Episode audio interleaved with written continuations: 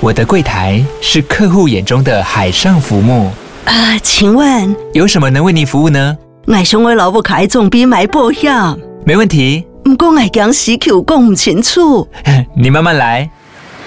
办您靠岸，台银人寿一直都在，以安心、可靠、诚信、稳健为本，尊重多元，关怀弱势。因为台银人寿，我不再漂流。以上广告由台银人寿提供。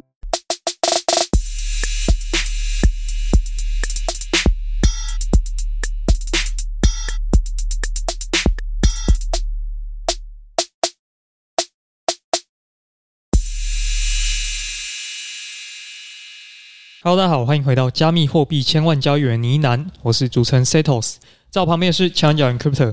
嗨，为什么这集不是 Rayla？Rayla 是限量版的，没有这么常出现。可是是新春第一集耶，你这样会让我觉得很哀伤。很哀伤吗？那放我们新春这个过年节目，再请瑞亚多录几集。好啊，你你许愿了，你自己要交代他完成哦。好了，那本集资讯由前股票操盘人、加密货币千万交易员以及研究员组成的呢喃猫投资团队提供。在这个节目，我们会谈论加密货币的第一手实施议题、投资观点以及科普新知。如果想听的主题，欢迎在下方留言告诉我们。好，那今天刚好是二零二三年的第一集，一月一号开春的第一集节目。那我们今天也是刚好想要来聊一下二零二三年知名的这个研究机构 Messari，它对于二零二三年加密货币的一个投资趋势的展望。那既然要聊到二零二三年的一个主题呢，我们就不免俗要邀请到这个达人来做一个对谈哦。所以我们今天特别的力邀了媒体评选台湾区块链年度最有影响力的人物之一。那我们来欢迎他，耶！这也太吹了吧，吹吹到我不知道到底在干嘛，是吧？我讲没错吧？今天一月一号，应该文章已经如期的上架了。呃，我只能说真的。感谢所有呢喃猫社群群友这一年的支持啊！然后没有大家，真的就我们这一群这个年轻的创业团队，这边一开始录录自媒体的 podcast，录到我记得我二零二零二二年初的时候，我就蛮有感触的，因为那个时候就两件大事，一件事情是我们家的 podcast 的排名居然冲到了在股癌同一个页面，那件事情已经算是我以为是我们公司的或我个人啦，就是觉得能生涯的里程碑，很大的里程碑。老实说，我觉得未来应该很难再。有得到比他更好的荣耀，对。再到今年被通知说被评选为这个台湾区块链最有影响力的人物之一，然后我还问反问说：“哎，哦，是要选我们家整个团队吗？”感谢感谢。然后他说：“哦，没有啦，因为只能就是因为选的是人物，可是可能要创办人代表。那我只能说，真的是感谢社群还有整个团队的支持。因为假设我个人一个人，我个人是觉得德不配位了，不在这个名单里了，好不好？我真的是觉得说是团队这一年确实。”起码很认真在输出，我能讲就是我们家真的是每周都很认真在输出，不论是我们的 PPA 报告啊、指标的开发、MFT 都是，然后也没有 rug，好好的经营一年了。嗯，这件事情对 NFT 也发行满一年，老实说是我觉得也蛮重大的一个里程碑。这一年光要守住国库就很困难。呃，如果在这件事情上，我个人觉得我做的应该算是 top one，就是如果是这一方面的话，我还是蛮有自信的。就是有没有最有影响力之一，我是不知道。但是这个 如果是有没有好好的认真经营团队跟守住国库，那我觉得我表现的应该应该是可以名列圈内前茅。这个我倒是蛮有信心的。跑得挺快。好，因为毕竟我们自己在做投资起家来看，该看投资的讯息没有。少看，敏锐度还是蛮够的。对对，如果逃跑期只有十分钟，可能来不及，但是好歹都有。呃，Luna 也好啊，FTS 也好，都至少一天以上可以反应，所以还行还行。好了好了，我们讲认真的啦，这个不要干话。然后我还是也觉得收到通知的时候真的是蛮惊蛮喜的啦。那也这些荣耀都是对我们家过去一年的肯定了，但过去的肯定不代表未来嘛。就我们也知道，这个名单评选里蛮多去年或前年的前辈，在二零二二年出事的也不少。所以所以我也是跟这个我们家好好的提醒，就是说，就我们公司的还有团队提醒说，感谢媒体给的肯定，那就代表我们家二零二二年很努力扎实的做了一年。也希望二零二三年不论盘势怎么样，我们都能。就继续扎实的做事，然后陪着群友，不论是新手教育的 podcast，还是输出研究投资能量的报告，我们都要持续努力啊，大概是这样。所以我们来重点还看的是这份二零二三年 Messari 的报告吧。大家应该更在乎的是今年的展望。好啊，然后今天就是来讲一下我们二零二三年，主要是参考 Messari 啊，当然有一些 Glassnode 的这种专业机构的一些报告。你也是蛮厉害的，一百五十几页英文报告，居然挑着看，挑着看。我必须说，它这个内容真的很扎实。那因为最近很多机构都有出这样的报告，如果你真的时间不够的话呢，当然就是主推先看 m a s a r i 这一份为主，那就挑着你有兴趣的主题看啦。因为要看完真的有点难，所以我今天也是挑这个重点几个有兴趣的主题来跟大家深入的探讨一下。那 Messari 可能有些人不知道，它其实是一个币圈蛮知名的投资机构啊。那主要都是服务一些机构啊，这些投资人，就是你要跟他付费买资讯啊。所以，与其这样子一直去解释它，不如我们来看一下 Messari 在二零二一年底的时候，他针对二零二二年这一年来，他们有什么样的预测？然后我们来看一下他当初讲的到底有没有命中哦。这一段接下来就是他们当初讲的话哦。他说：“我对二零二二年的第一个预言，一切都只会更糟糕。整个二零二二年通货膨胀率会保持在五 percent 以上，有七十趴的概率哦。而年底的加息。”即将阻碍股市的发展势头，而且也会损害成长型的股票。这句话有六十趴的概率会发生哦。而且他认为标准普尔指数就是会下跌的。那短期来看呢，这一些下跌呢都会有利于加密货币的发展。但是从中期来看的话，加密货币的风险会有上升，因为到时候会有更多的用户可能就是被迫离场退出这个市场了。而且加密货币的公司会面临各种银行以及政府的全面监管。这五六句话看完，现在瑟瑟发抖啊，瑟瑟发抖。这未来人吧，他。这我觉得基本上全面命中诶，而且还不是只讲加密货币，是讲股票这种宏观的，几乎都被他讲中了。对，基本上去年他们在看今年的这一年来发展状况，包括加息嘛，包括整个宏观看起来会变糟，都大致上是讲对了啦。所以我认为他们报告其实算是真的是蛮有参考性的，那也是脚踏实地的在业内做了非常多研究、非常多输出的一个公司，也是连续第六年发布对隔年的预测了吧？对对，光这件事情在业内也是该 respect，因为业内可以连续发布六年的人可能也没多少。对，办法存活这么久的可能也不多，你就直接告诉我吧。他去年预估今年的宏观预估的这么准，到底二零二三年我是可以看好加密货币还是怎么样？哦，那我们第一点当然还是要从宏观的视角来看嘛，因为大家可能都认为说比特币已死，加密货币已死。好，当然 Messari 给的结论就是他们仍然长期会看好加密货币啊。那从几个大面向我们来看哦，包括第一个比特币嘛。有越来越多这种新兴国家，它可能都会开始采用 BTC 作为他们的法定货币。那以及我们看到蛮多机构，即便到现在这个状况，他们也还是没有去抛售它的比特币嘛。第二个，我们讲这个 NFT，NFT 这一块的话，其实蛮多传统大厂都有入局嘛，包括这一年来 NBA 啊、苏富比啊，那我们也可以看到，譬如说 Reddit 吧，美国那边的 PTT，他们也都进来采纳这样子的技术了。所以从实用层面来看，确实它是有得到一些实际用力的。那再来讲 DeFi 嘛。DeFi 现在整个市值都还是小于银行的一 percent，所以未来这一块如果能够拓展出去的话，潜力是蛮无穷的。就是稍微讲一下，就是 DeFi 这块其实现在也蛮多在做，可能有一些第三方这种小国，他们的这种借贷是真的有在实际应用的，所以它现在是真的也开始有一些实际用力的。那包括说稳定币哈，二零二二年。全年的稳定币的交易量已经有到七点四兆美元这样子的新高，所以整体来讲，Crypto 虽然说过去这一年来很多的泡沫都破灭了，但是在实际用力的方面，其实我们还是有留下蛮多东西，还是长期去看好加密货币的。而且应该说稳定币这个，我觉得有一个蛮大的重点是，因为大家不是一直都说什么加密货币如果被监管的话，感觉会是一个蛮严重的利空嘛，就是。对，但我记得我们真的也是从今年就一直有跟大家讲说，我们不是这样看，因为我们看到一个论述，就是其实大家要先想，现在稳定币的结算单位全部都是美元，所以某种程度上，它其实是在加深美国国际货币的地位。就算是在这个新兴产业的领域，他们家什么事都没干，诶，意外发现被动的在这个产业里就成为了结算跟统治的一个货币，那没有道理他要去破坏这个领导地位了。所以基本上他报告里有写，就是说其实稳定币也会成为美国的其中一项出口产品。虽然大家可能都没有这个意思，可是人家从国家战略的角度来讲是这样子的，所以我觉得在这个逻辑底下，其实美国肯定是会鼓励加密货币币行业发展的越来越好的，尤其是稳定币的监管。它的监管只是需要避免大家在使用它的时候，像发生 FTS 这种坏事，嗯，对而已。但是我觉得它肯定是希望推广稳定币的普及，或者是整个推广加密货币产业的普及，因为对美国其实是好事。然后你再看看他最近最喜欢打的对手中国。嗯，对，就是这两个人现在在加密货币产业的所谓的地位啊，跟对加密货币产业的政策，你都感受得出来。理论上，美国肯定是会大力支持加密货币行业的。我个人还是是比较看好这个方向。对啊，尤其是中国，可能他们就会去推什么 CBDC 吧。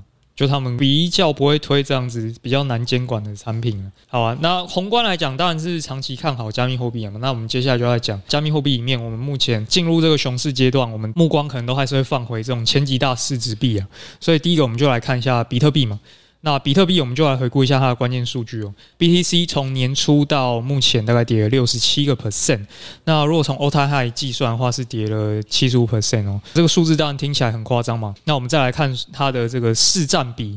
比特币的市值占加密货币总市值多少？那目前是四十二 percent。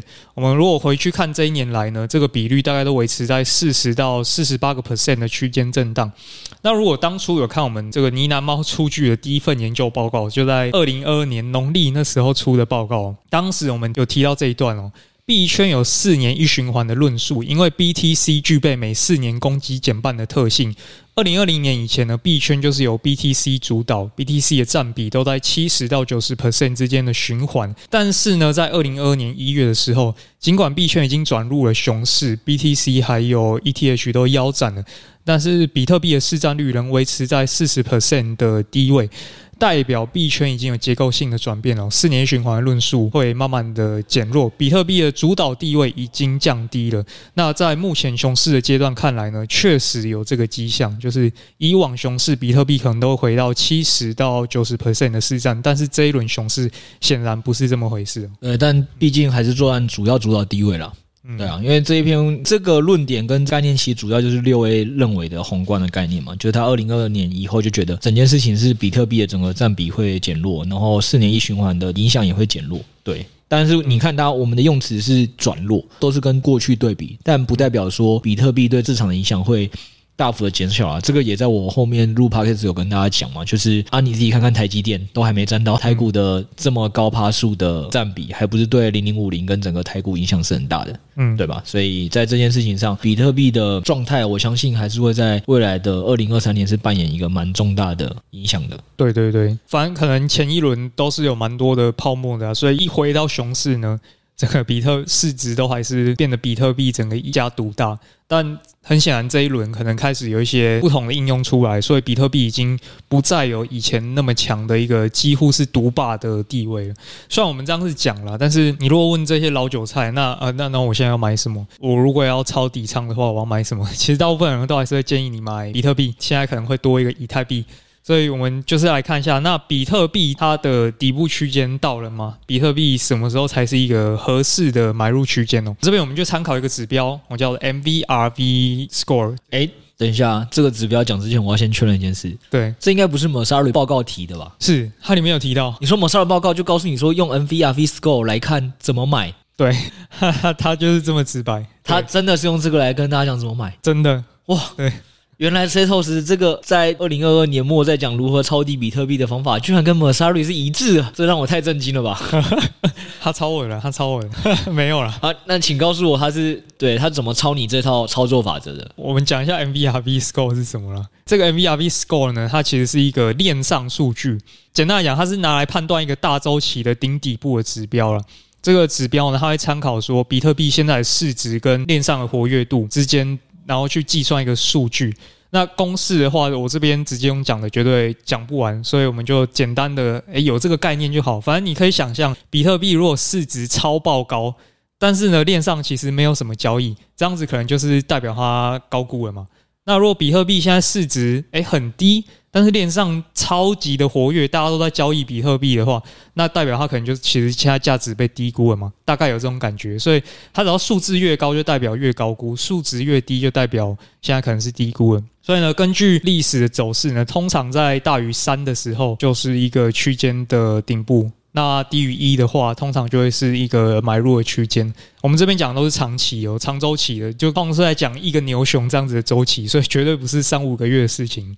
那目前这个数值呢，已经落到了零点八三左右，所以也就是说，它已经到了呃这个参考的一个买进建底仓的一个区间了。所以所以那想请问您目前买了多少底仓？现在吗？对，我目前还没有，我现在就是抄底保开着，然后看它什么时候会捞到。哦，就是你有预计买底仓，但目前就是。开超低保，然后还没买到就对，对，还没买到，对对对。而且我们这边其实也要提醒，就是一个点啊，就是说它这个就是链上数据嘛。然后因为以前可能交易所还没这么活络，但现在很明显就是中心化交易所这些交易已经占主导地位了，所以链上指标的参考性可能会慢慢的降低。这个我们一定要风险提示一下，所以它可以做一个参考指标，但你不要把它当圣经啊。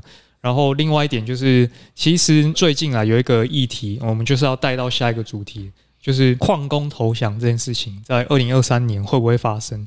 可能也是比特币一个重大的利空在讨论。对，总之你在这边提醒大家，就是说，呃，Messari 可能在宏观上看法，大多数大家可以做个参考嘛，因为他去年确实是蛮准的。但 MVRV 虽然现在在一个乐观区间，但大家要不要积极的打底仓，可能也不一定，因为这个 MVRV 老说这个指标，刚刚我们有跟大家讲了，说它现在会出现什么样的一个问题，所以可能它有一点钝化的可能。那在钝化可能情况下，你再搭配一个矿工投降基本面来分析，可能大家也不一定要这么的乐观，是吧？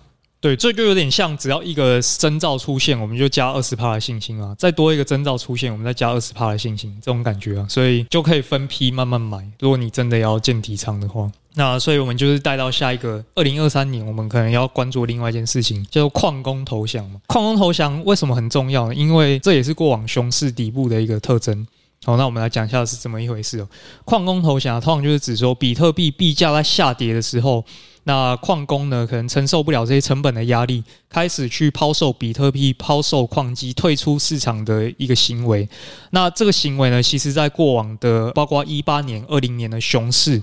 其实都有出现过这样的现象，所以蛮多人会把它作为一个参考指标，就是最后一批该死的巨鲸都已经死完了之后，可能就是市场的底部了。我们来看一下，说现在这个状况到底现在有没有出现矿工投降了呢？结论目前还没。那为什么目前还没呢？二零二二年的熊市呢，有一个现象是 BTC 的价格在跌，但是呢，矿工反而进来的越来越多，就是价格在跌，但是矿工越来越竞争。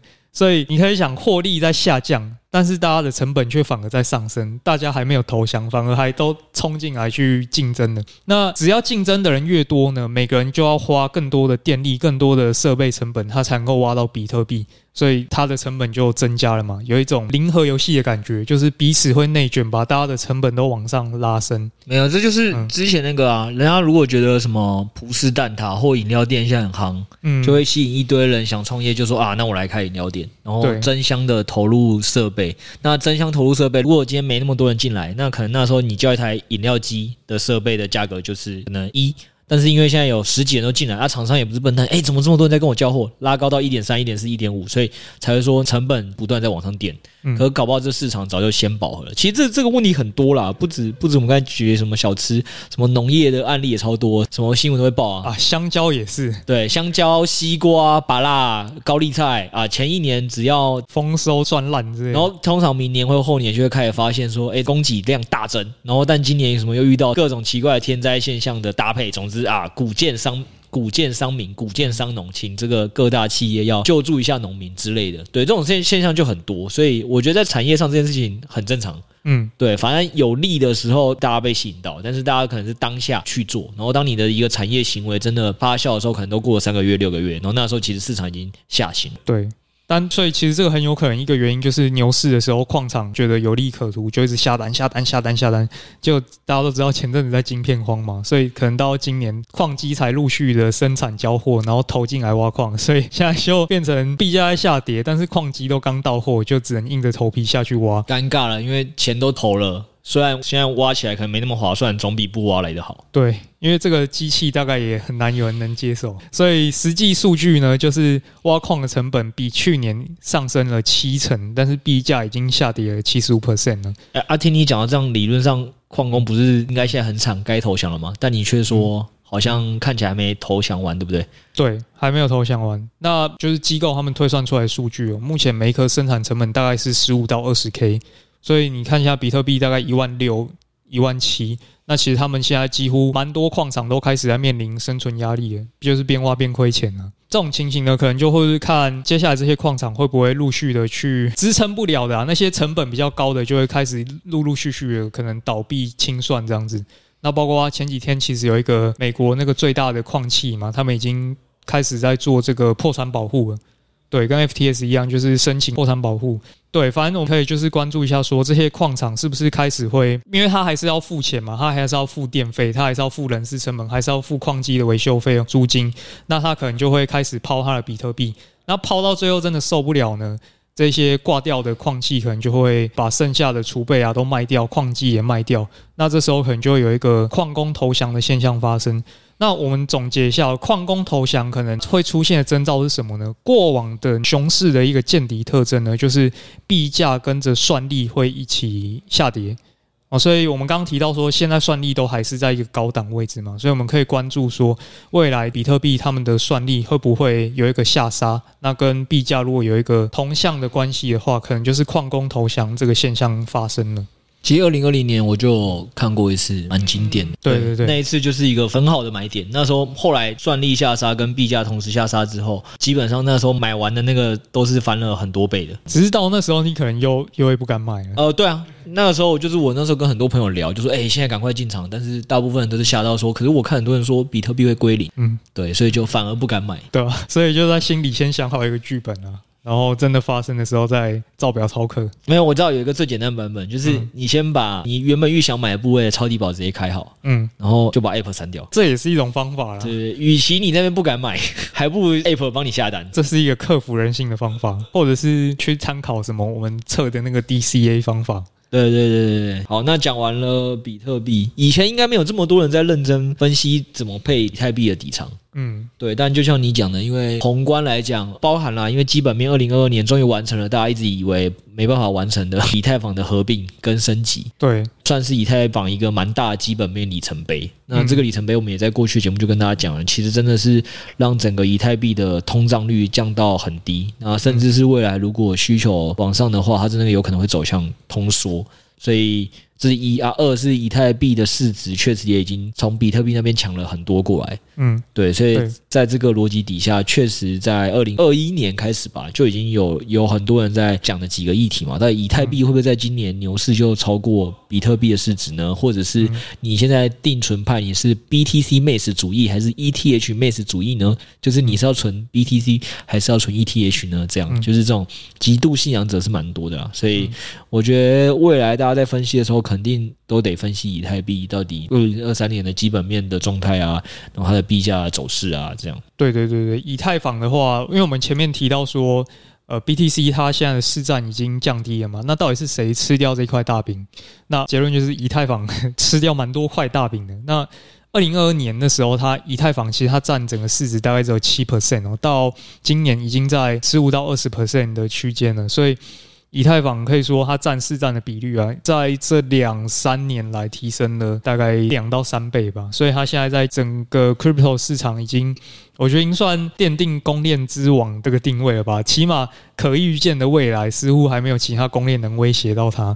那包括说今年它完成了一个以太坊的合并嘛，过往被大家认为，诶，搞不好没这么顺利，就今年。它就是把它完成了。那根据 V 神的规划呢，其实未来还有五个大版本的升级阶段，所以太会玩了，太会玩了。对，太会玩了，还有五个版本可以给大家玩哦。所以五个版本，如果每个版本都给它开发个两三年，可能还有十几年的叙事可以玩。什么孙哥，你爸爸，V 神才是我爸爸，我认的爸爸比你的再高级一点，这这无法反驳。但是孙哥很厉害哦。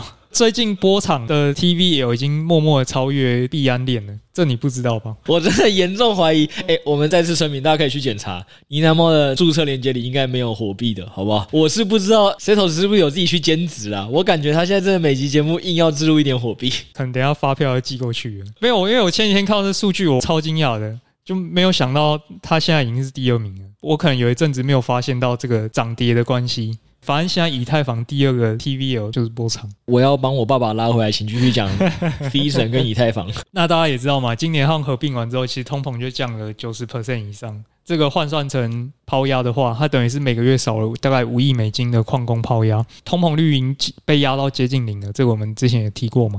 那 Messari 呢，他们这边是预估说。二零二三年以太坊它的质押利率会大概在五到七 percent，就是你去质押以太币的这个利率啊，然后这个利率可能就会变成以后制定这个 DeFi 的利率的标准。可能未来蛮多这个 DeFi 协议的基本利率都会参考这个数字，这样。那因为在它合并完之后嘛，大家矿工失业，然后变成大家都去质押以太币当矿工，所以 Messari 这边有提到说，未来有一个很大的、很大的、很大的饼，就在质押这一块赛道。你到底要讲几次很大的？对，因为对嘛，以以太坊现在一趟大家就是给报告说可能 Lido。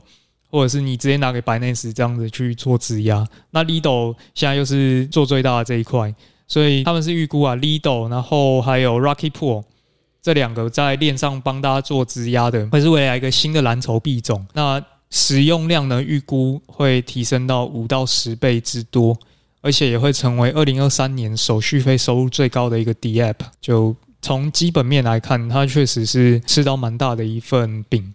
这样子，其实我觉得蛮有趣的一件事情是，因为现在大家都会在吵说，你刚才讲那个啦，以太坊质押利率会在五到七八间，成为各金融协议协定的一个利率基准。我觉得这件事情蛮有趣的，嗯。因为这个就跟大家现在一直在吵啊，现在还有什么东西投资比去直接存美股定存还好的？这个已经无风险利率都已经也拉到四到五趴的水准了。嗯、那到底对大多数人来讲是要去做这个无风险利率四到五趴的定存，还是以太坊这个拉到五到七趴？然后这也刚才讲嘛，这是一个 DeFi 金融协议的利率基准，所以基本上就跟央行的利率是同一个感觉，就是它是去中心化里的央行，它的是五到七趴，那你还要再加上几趴？才是大家可以接受的风险的利率，所以我觉得这是一个蛮有趣的议题啦。它确实在奠定一个新的金融系统。当然，这个金融系统目前的，我觉得影响力跟脆弱度当然是不能跟我们刚才讲美国是同一个 level 啦。但我觉得这事情是有趣的点，是真的有人在建造一个去中心化的大金融系统。对，就多了一种知息的感觉吧。因为以前大家都会说啊，比特币又不会生利息给你，有些人就喜欢拿利息。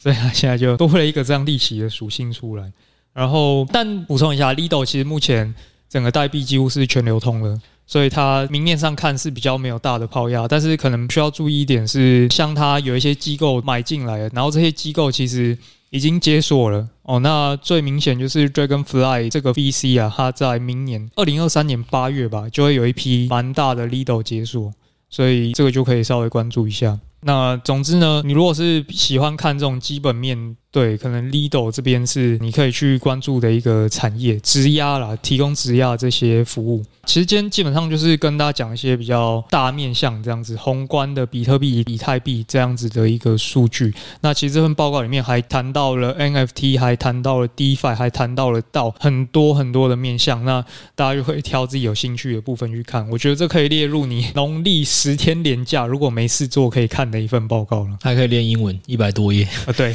啊。不过我我这边还是要拉回来再讲一个，因为比特币你刚有提醒大家风险，就是说不能呃，Messari 的报告虽然长期看好，但是是那个矿工跟 MV 的那些东西都是要注意的嘛。我觉得以太币的这个有同样的问题，就是刚刚 Sales 讲没错，我觉得台湾人特别爱高股息哦，所以才会有什么零零五六跟零零五零之争。但我要先跟大家讲，羊毛出在羊身上，股息是你付的，好不好？那什么意思？就是啊，以太币的质押利率五到七趴也可以，它定三十趴、五十趴也可以，就是不是你真的领了三十趴到五十趴的利息，好不好？啊，如果这个大家有看过那个吗？股票除权息嘛，嗯，发了股利之后，价格就会下降，它要真的涨回去，才叫你真的拿到那利息。所以你不要单纯是听最后是讲啊，我差入预估以太坊的这个质押利率是五到七趴之间，是什么金融协定一个利率基准，就以为你真的领得到这五到七趴。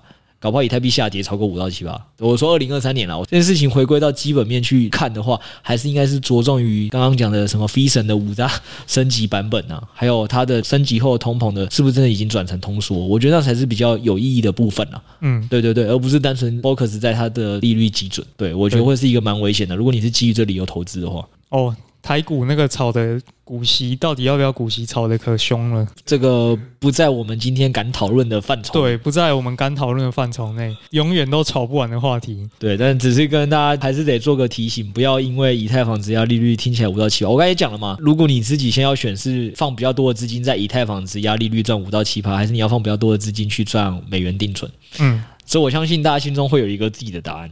嗯、对吧？就是美元定存想必会比这个预估的低，但如果是我，应该放比较多在美元定存。对对对，所以大家要把这些东西考量进去。对啊，那最后就是也帮大家总结一下今天这份报告看到的一些我觉得比较重要的点呢。那西部大家建议真的直接去看原文，那你才能够吸收到最原始的精华。今天我们帮大家做一个小结。那第一个就是币圈其实现在已经有一个结构性的转变了啦。那包括我们前面提到说，比特币这种四年循环论述可能会逐渐的降低哦。那但是你如果要配底仓的话，通常还是建议你就以 BTC 为主了。从这个 MVRV 指标来看呢，它已经进到一个长周期的一个底仓区间，可以考虑慢慢去配一个底仓。但是呢，我们可能要注意一下，说二零二三年会不会有矿工投降这样的情形去发生哦？如果你是一个比较保守的投资人，也可以去看一下这件事情到底有没有明确的一个方向确立，那你再来开始考虑去做一个配置。那在我们讲到这个以太币嘛，以太币它在今年完成了一个重大的升级合并，最大的受惠者其实就是像 Lido 或者是 Rocket Pool 这样子的质押服务提供商。那他们是蛮有机会成为下一个 DeFi 里面的领头羊哦。那今天我们这一节介绍呢，其实都是以宏观、长期这种全年度的一个趋势来做介绍。那如果你想要配置一些短线的部位，但是你时间又没这么多，然后你配完你会担心你睡不着的话呢？我们现在其实也是有呢喃猫的一个指标，我们现在都已经开放给大家了。那你只要用我们这个邀请码去注册啦，就会自动去帮你开通这个指标。我们这个指标其实就是去做一个短中长周期的一个趋势，多空不同方向，然后不同周期的交易，去捕捉到一个大波段的获利的。我们赖群里面应该都有这个资讯，大家可以去看一下。然后对于我来讲，其实它就是一个可以让我安稳睡觉的一个工工具吧。那我这个省下来时间就可以去看一些小币的资讯，或者是去看一些产业的资讯。那我们就不需要再花这么大的心力去 trade 自己去交易这个以太币这样子。不过这我也是跟大家讲了，在我现在来看，算是我们家开发的指标跟商品，我们家自己也弄了一季以上。我个人会觉得，在二零二三年的话，因为就像刚刚社是有跟大家讲，我们刚才讲的是宏观面嘛，比特币矿工还没投降情况真的发生前，我个人真的也不会在加密货币放太多部位。还是那句话，就是可能总部位在二十趴附近的话。那可能指标我最多也是只会跟个七到十趴吧，我自己啦。那当然，因为我的资金规模可能跟大部分人不太一样，我的比较大。但就是如果只是问我部位配置的话，我可能就是跟个七到十趴，可能但我的七到十趴可能是 Setos 三百趴之类或五百趴，不太确定。